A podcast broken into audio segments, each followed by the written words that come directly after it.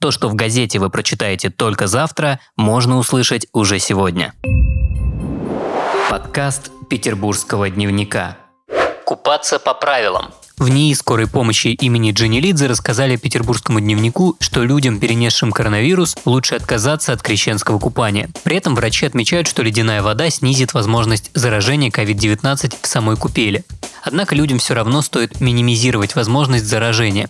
Это значит, что вместо прогулок и фотографирования сразу после купели стоит переодеться в сухое, выпить горячего чаю. Главный синоптик Петербурга Александр Колесов рассказал, что морозная погода на крещение сохранится, но будет все же теплее, чем сейчас.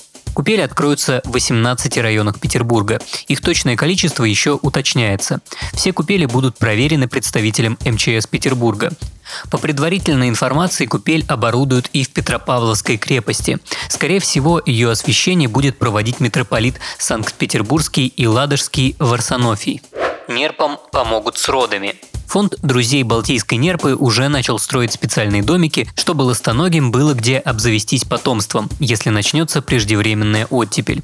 Нерпам для размножения строго необходимы твердый лед и снег. Если все это присутствует, то самки строят специальные логовища, чтобы спрятать своих детенышей от глаз хищников.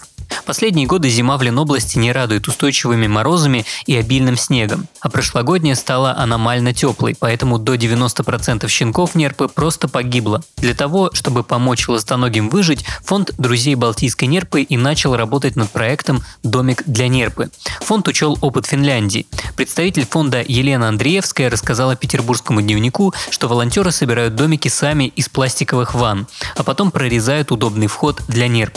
Вес каждого домика достигает около 30 килограммов. Стоимость одного такого сооружения составляет около 15-20 тысяч рублей.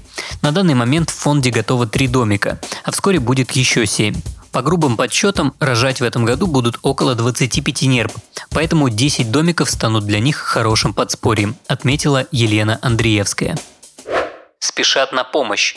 Служба спасения животных «Кошки Спас» опубликовала статистику, в которой сказано, сколько животных получили помощь и как в целом прошел 2020 год для службы.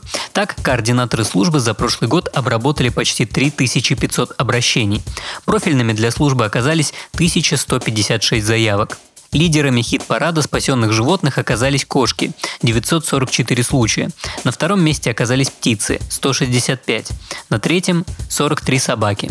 Кроме того, координаторы спасли двух детенышей кольчатой нерпы – питона и двух енотов. Чаще всего животные заползали на деревья, здания, некоторые умудрялись пролезть в вентиляцию и застрять там. Свою работу отряд продолжит и в этом году. Если у вас есть история, которой вы бы хотели поделиться с петербургским дневником, то пишите в наши соцсети во Вконтакте и Телеграме. На этом все. Вы слушали ПДКаст.